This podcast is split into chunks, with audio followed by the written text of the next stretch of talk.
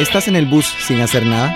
¿Harto de hacer fila en el banco? ¿O de esperar en el dentista? ¿O de esos huecos entre una clase y otra? No más.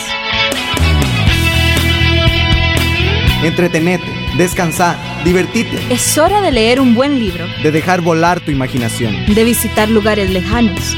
Es, hora de pasar la primera página, la, que, está en blanco. La página cero. Porque toda buena lectura comienza con una página cero.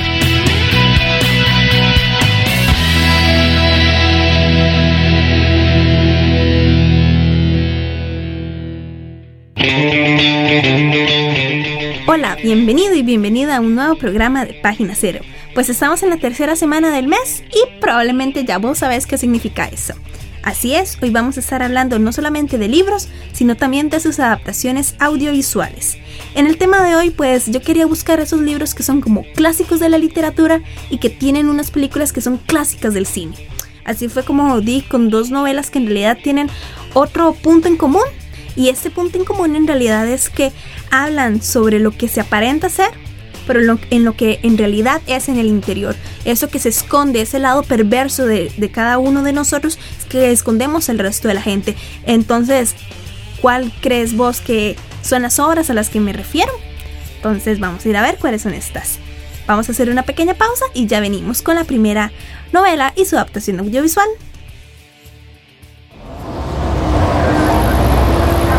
Un viaje largo en el bus. Entretenete, mata el tiempo.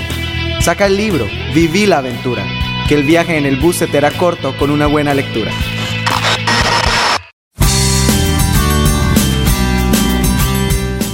Bueno, pues entonces la primera obra de la que vamos a hablar es El extraño caso del Dr. Jekyll y del Sr. Hyde.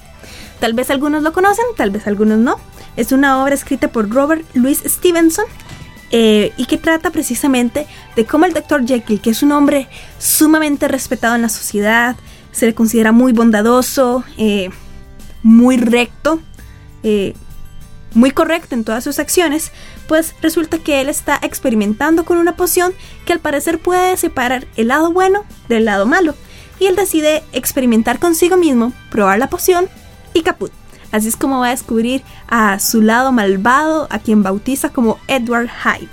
Edward Hyde pues resulta que es un hombrecillo pequeñillo, tiene como algún tipo de malformidad, la gente no sabe decir exactamente qué es lo que tiene, que está mal en su cara, no tiene nada malo, lo que pasa es que transmite muchísima maldad y eso hace que la gente de repente, o sea, de una, de una sola vez, con solo una mirada, lo aborrezca, le tenga miedo, le tenga pavor.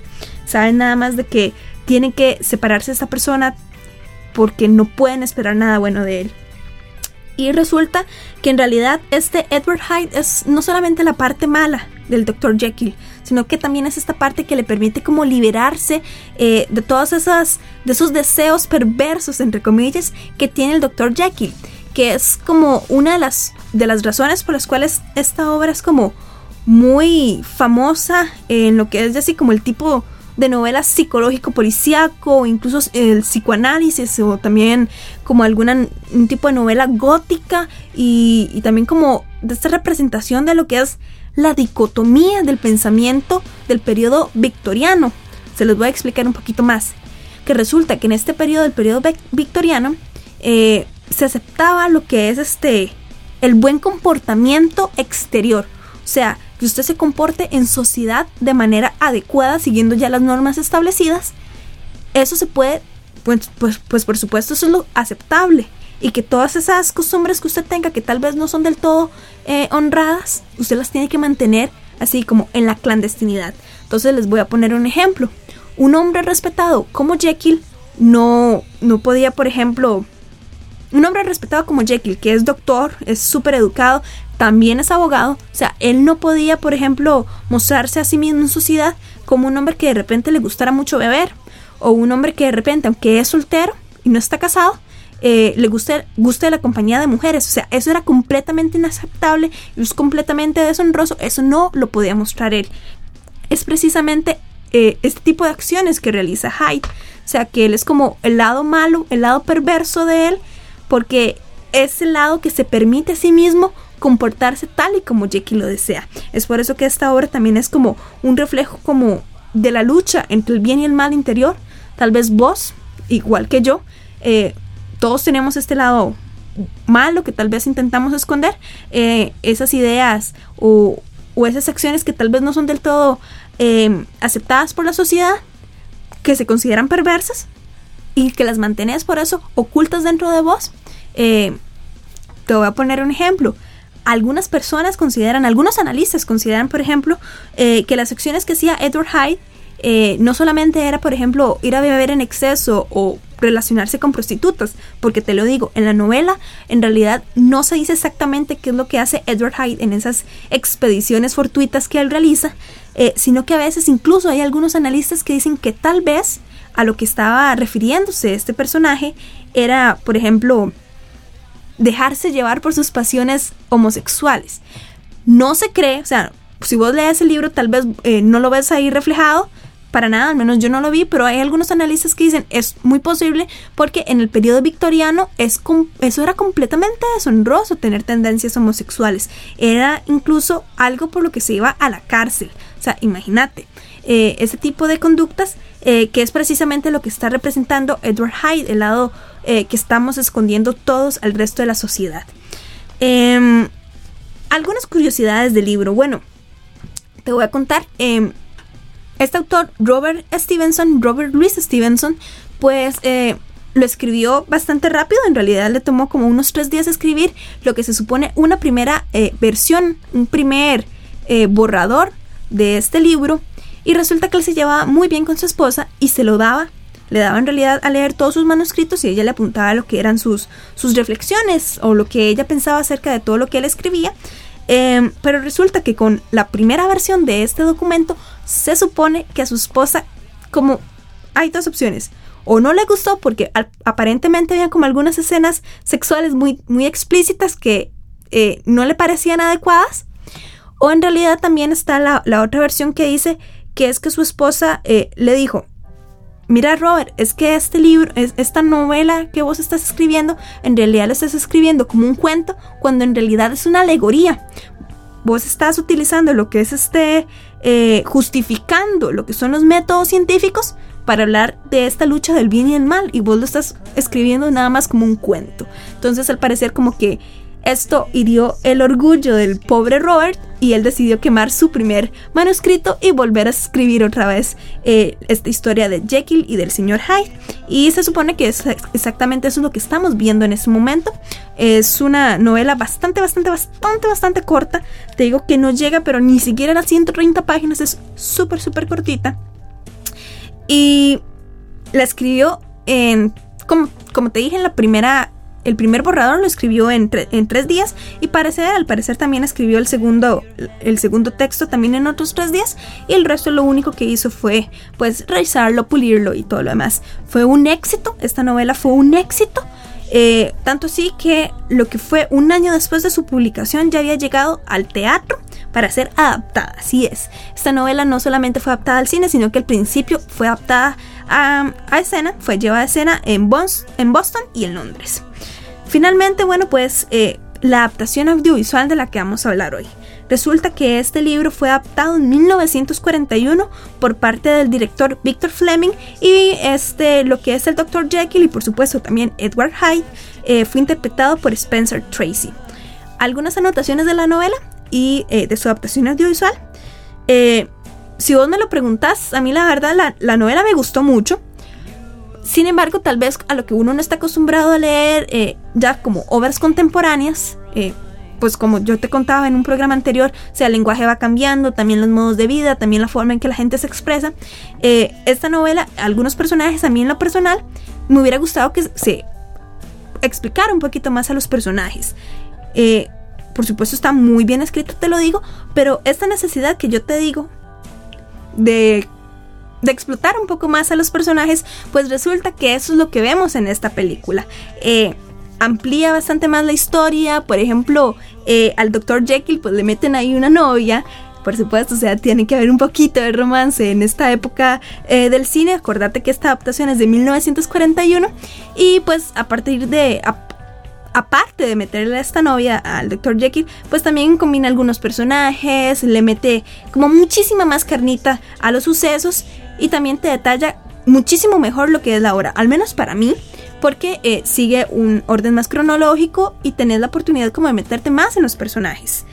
No me malinterpretes, por favor, la verdad es que el texto, el extraño caso del Dr. Jekyll y del señor Hyde es excelente.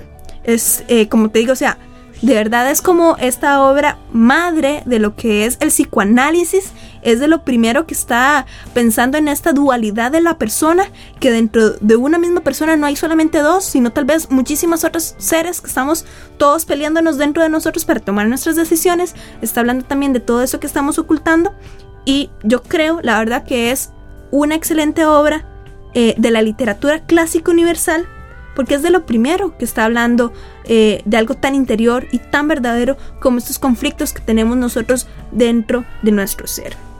Entonces, si me preguntas sobre la película, eh, bastante atractiva, eh, igual 1941. ya no es, por supuesto que no es cine mudo para nada.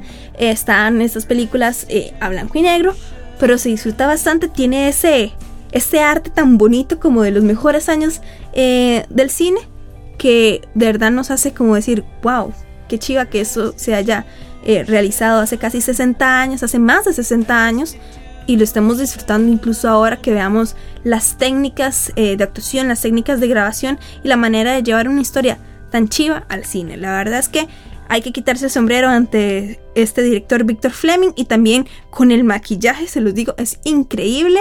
Eh, estos pasos entre el, el, el maravilloso Dr. Jekyll y este monstruoso tan raro del doctor, digo, del señor Hyde. Entonces, una, una película completamente recomendada, sí señor. Ahorita vamos a pasar con lo que es eh, el, siguiente, el siguiente texto.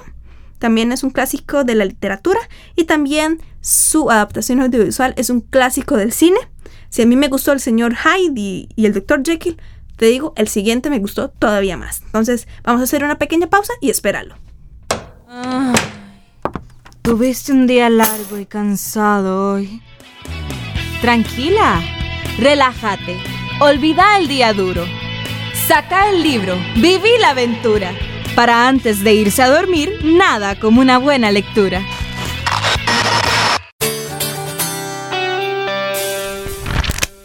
¿Escucharon eso? Esas son las páginas del libro que les voy a hablar ahora. Se trata de El retrato de Dorian Gray, escrito en 1890 por el escritor Oscar Wilde. Bueno, antes de entrar a lo que es la reseña del libro, tengo, tengo, de verdad, tengo que hablar acerca del autor. Este, pues, este muchacho, Oscar Wilde, muchacho, le digo. No, Oscar Wilde, él en realidad nació en 1854 en Irlanda y más que escritor, él en realidad era poeta y dramaturgo. En realidad, el retrato de Dorian Gray, que es la novela de la que vamos a hablar ahorita, pues resulta que es la única novela que él escribió. Em, sobre el autor, contarles que, por ejemplo, él vestía de manera muy extravagante y además también era homosexual. ¿Qué fue lo que les dije en la reseña anterior? Que en el periodo victoriano, eh, ser homosexual, tener tendencias homosexuales, era castigable con cárcel. Y fue esto precisamente lo que le ocurrió a nuestro querido Oscar Wilde, que resulta que en 1895 él fue condenado a dos años de cárcel con trabajos forzados precisamente por ser homosexual. Eh, como para contarles un poquito la historia detrás de esto, resulta que el padre de su amante en algún momento eh, le escribió como una nota diciéndole, hey, usted homosexual, no sé qué y todo lo demás. Oscar eh, pues intentó, em, lo denunció por difamación y al final resulta que él mismo perdió el caso y hasta incluso fue eh, condenado a, cárcel. Eh, después de salir de, prisión, pues se tuvo que dirigir a Francia, prácticamente fue como un exiliado y ahí tuvo que vivir incluso bajo otro nombre. Se pasó el nombre de Sebastián Melmoth y pues sus últimos años de vida en realidad se caracterizaron porque estaba completamente en una inestabilidad económica terrible, tenía problemas de salud, tenía adicción a la bebida y bueno, pues justo antes de morir eh, se convirtió a lo que fue el catolicismo.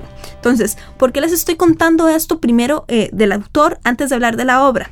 Pues resulta que es que el retrato de Dorian Gray, eh, en contraparte con lo que fue el extraño caso del Dr. Jekyll y el Sr. Hyde, lo que es el retrato de Dorian Gray no fue para nada aplaudido. De hecho, fue bastante criticado porque em, hay algunos pasajes como que hacen pensar de que hay personajes que son tienen tendencias homosexuales y como ya les decía yo, eso es completamente censurable en el periodo victoriano. Y tanto así que, bueno, este libro fue publicado en 1890, pero fue tanto así eh, cuestionado eh, la calidad del texto que en 1899 el autor tuvo que agregarle algunos capítulos, tuvo que hacer algunas correcciones e incluso tuvo que hacer como una introducción a la obra, como decir, ok, no lo lean eh, para criticarlo, o sea, leanlo de esta forma, vean como el arte, como la belleza fue lo que influyó para mí crear esta historia. Ahora sí, hablarles como de esta, de esta novela del retrato de Dorian Gray, qué es lo que trata. Quizás a algunos les suena porque de hecho hace poco, en el 2009 más o menos, salió una nueva película del retrato de Dorian Gray y les voy a contar exactamente eh, a qué viene eh, la trama de esta novela. Y eh, trata de este chico, un adolescente, casi hombre, que se llama Dorian Gray, sumamente guapo, que tiene al principio pues dos amigos, un artista que se llama Basil y después un amigo eh, que responde por el título de Lord Henry. Mientras Basil es este pintor que está como fascinado no solamente con la apariencia física de Dorian, sino también como con su inocencia, ¿verdad? Eh, este muchachito que es como bello tanto por dentro como por fuera. Eh, Lord Henry también se llega a fascinar por esta característica de Dorian, pero Lord Henry llega a algún punto como incluso a corromperlo. ¿Cómo se da esto? Pues resulta que nuestro amigo Basil, que es el pintor, eh, realiza un retrato de nuestro amigo Dorian y llega un punto en que Dorian dice, o se da cuenta en realidad a partir de las reflexiones de Lord Henry, de que él nunca va a poder permanecer joven para siempre. De que esa belleza que él tiene va a ir cambiando conforme van pasando los años, no solamente pues por las condiciones físicas a las que todos tenemos que llegar a la vejez y sufrir las canas y las arrugas, eh, sino también eh, las vivencias van a ir eh, aumentando peso a su corazón, va a ir aumentando peso a su alma, tal vez borrándole parte de esa inocencia con la que él goza en ese momento y él no va a poder permanecer joven por siempre. Y de esta forma él hace un deseo, que es prácticamente este permanecer él siempre joven y que todos esos años, toda esa maldad que pudiera corromperlo a él, corrompa el cuadro, no su rostro. Y de alguna manera, pues, caput, el deseo se hace realidad. Así es como vemos a este muchacho Dorian que va a, a partir de algún determinado momento eh, de su vida, cuando ya debe ir, qué sé yo, eh, pasando de ser un muchachito guapo a ser un joven pues adulto y luego ya entradito más en años, él no va a pasar por eso.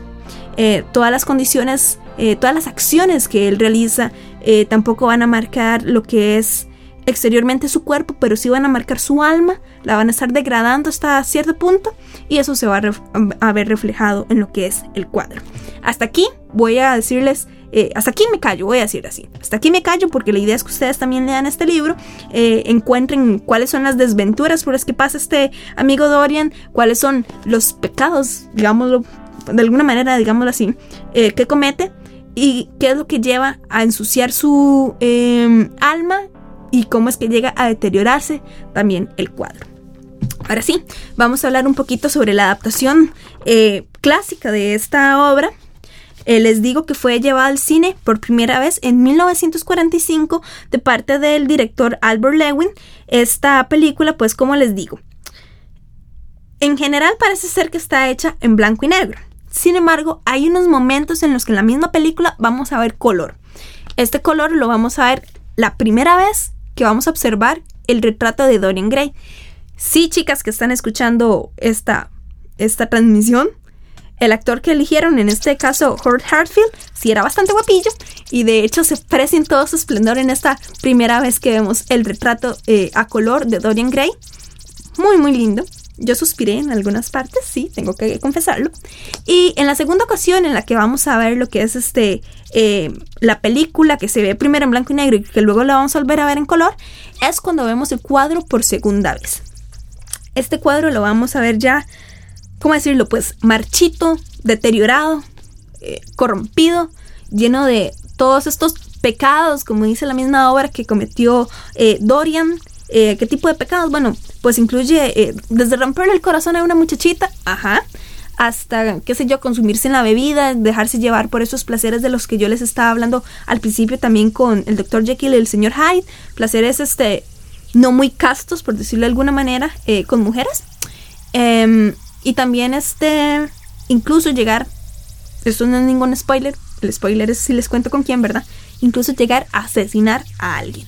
Entonces todo eso llega a manchar eh, mucho el alma de, de, nuestro protagonista de Dorian, pero todo eso lo vamos a ver reflejado en un retrato completamente horroroso, que es lo que vamos a ver en la película cuando llega el nuevo color. No solamente es el, el, cambio de la música, sino también esos colores que vamos a ver en el retrato, que son bastante, ¿cómo decirlo? Asombrosos. Es una buena expresión. Tal vez también agregar que abrumador, bastante abrumador el cuadro que vamos a ver comparado con la belleza que vimos al principio eh, de este chico Dorian, para verlo después tan cambiado, tan monstruoso, ver cómo eh, su alma llegó a corromperse de tal manera que verdad lo pone uno a pensar como, wow, de verdad las cosas que uno ha hecho en vida puede llegar a reflejarse de esa forma en el alma que tenemos. Es un poco aterrador. Eh, increíble, la verdad me pareció muy creativa esta licencia artística que se dio el director. Eh, fue bastante chocante, yo creo que ese es el plus que tiene, que es que ya nos traía como en esta monotonía eh, de lo que vemos el color en la pantalla, que es en realidad blanco y negro, lo que nosotros estamos viendo, y de repente, ¡pam!, el color justo en los momentos que son necesarios, eh, no llega en ningún momento a usar de este recurso, y eso es lo que lo hace de verdad bastante interesante. Esta película la disfruté muchísimo más que la del Dr. Jekyll y Mr. Hyde, y eso que sí disfruté la anterior, o sea, me encantó la anterior película. Fue increíble también esta licencia que yo les decía que ponerle novia al señor Jekyll y, mover más la trama, mover más a los personajes, fue bastante, fue una idea bastante acertada. Pero es que en esta película que yo les digo, el retrato de Dorian Gray, ese juego con los colores, ese juego con los personajes, con la actuación de los personajes, fue increíble. De verdad que sí. Completamente recomendada. Les repito, es una película de 1945 excelente eh, del director Albert Lewin y está interpretada por Howard Harfield. Eh, algunas otras adaptaciones audiovisuales que han hecho de esta obra, pues sí, les estaba contando que por ahí del 2009, 2010 más o menos, em, el director Oliver Parker también realizó pues una adaptación cinematográfica de esta película. Eh, de hecho, algunos lo van a recordar tal vez por el actor que, que interpretó a Dorian, que es Ben Barnes. Si vos no sabes quién es Ben Barnes, eh, te voy a dar una imagen un poquito más gráfica. ¿Te acordás quién es el príncipe Caspian en una de las películas de Narnia? Sí, yo sé. Ese muchachito, si vos sos chica, tal vez. A mí me encantó mucho la carita de ese muchachito. Sí, lo confieso. Bastante guapo, bastante apto para ser el personaje de Dorian Gray, al menos físicamente. Yo no he visto esa película, tengo que decirlo. Me gustaría mucho verla, claro que sí. Entonces en realidad estoy esperando para ir a ver esa película porque me entró el gusanillo y además porque me gustó muchísimo el libro y quiero ver qué fue, cómo quedó el trabajo eh, realizado por el director Oliver Parker y también por la interpretación de Ben Barnes porque me parece que Dorian Gray no es un personaje fácil de interpretar. Como yo te dije, bueno, pues hay algunas en el texto se, ven como algunas tendencias homosexuales, no, con esto no quiero decir que es que los que los protagonistas sean homosexuales, sino que hay eh, ciertas acciones que te hacen pensar eso, pero no, no, no es algo completamente confirmado, por decirlo de alguna manera. Pero el personaje no solamente tiene estas tendencias, sino que también es un narcisista, o sea, eh, empieza como este chico, sumamente inocente, sumamente como, ay, qué lindo, para convertirse de verdad en un narcisista sumamente pesado en algún punto. Eh, pero es interesante ver el cambio de este personaje que no solamente se refleja a través del, cuadro, sino también a través de eh, su personalidad y de sus formas de actuar. Bueno, pues hasta aquí vamos a llegar con las reseñas de hoy. Te lo digo completamente recomendable, tanto los libros eh, como las películas. Te recuerdo el extraño caso del Dr. Jekyll y del Sr. Hyde, para ir empezando también con Robert Louis Stevenson, un excelente escritor, y también el retrato de Dorian Gray de Oscar Wilde, que es además dramaturgo y tiene muchísimas obras interesantes por ahí, por si acaso te las puedes encontrar. Ahorita vamos a ir a hacer una pausa para llegar después con la despedida del programa.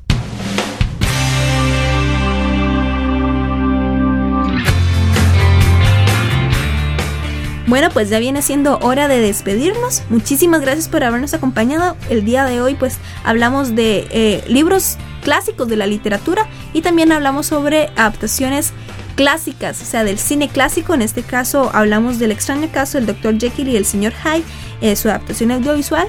Y también hablamos del retrato de Dorian Gray y por supuesto también su magnífica adaptación audiovisual de 1945. De verdad, un chuzo de película, se los digo de verdad, de verdad que sí, ojalá que puedan irla a ver. Eh, es muy fácil irla a conseguir. En el próximo programa vamos a tener lo que es ya el cierre de mes. Y como es el cierre de mes, vamos a estar hablando como de alguna, de algún tema que tiene como alguna relación con lo que fue alguna celebración. Está con mucho misterio, ya sé, de alguna celebración del mes de junio. Entonces, ¿de qué va a tratar? Pues va a tratar sobre aquellos libros que retratan vicios y adicciones a algún tipo de droga. Entonces, estarlo esperando porque de verdad hay como algo bastante interesante por ahí. Entonces, está muy muy atento. La próxima semana viene este tema, entonces espéralo. Antes de irnos, quiero agradecer a Luis Paulino Salas, que es el técnico que está encargado de la grabación y la edición de este programa. Muchísimas gracias, Luis Paulino. Y también muchísimas gracias a vos que estás escuchando este programa. Ya sabes que si tienes cualquier duda, consulta, eh, cualquier petición para lo que es este programa, alguna reseña de libro o algún tema que te llame la atención, pues puedes sugerirlo, por supuesto que sí. Incluso puedes venir vos mismo, vos misma acá a compartir con nosotros tus eh, apreciaciones con respecto a la lectura de cualquier tema. Entonces, lo único que tenés que hacer es comunicarte con nosotros al correo electrónico pg0.gmail.com. Te lo repito, pg0.gmail.com. También acuérdate que tenemos un blog, pg0.blogspot.com, en donde vas a poder encontrar como curiosidades de lectura, vas a poder encontrar como algunas recomendaciones, vas a poder encontrar algunas noticias por ahí. Entonces, nada más tenés que meterte a pg0.blogspot.com. También te recuerdo que por favor seguí nuestras redes sociales para mantenernos en contacto, porque por ahí vos también puedes darnos pues eh, nuestro tus libros recomendados, también algunas recomendaciones para que nosotros leamos y vengamos aquí a, eh, compartirlos con los demás radioescuchas. Entonces nada más tenés que buscar nuestra página en Facebook, página cero, y también eh, nuestro eh, Twitter, que es PG0. Ahí nos vamos a poder estar en contacto. Vos dale a seguir y vamos a estar súper, súper felices de compartir con vos este mundo de la lectura. Entonces, muchísimas gracias por, toda, por todo tu apoyo. nos leemos y nos vamos a escuchar también la próxima semana. Se despide de vos Ángela Arias y de nuevo muchísimas gracias. Hasta la próxima.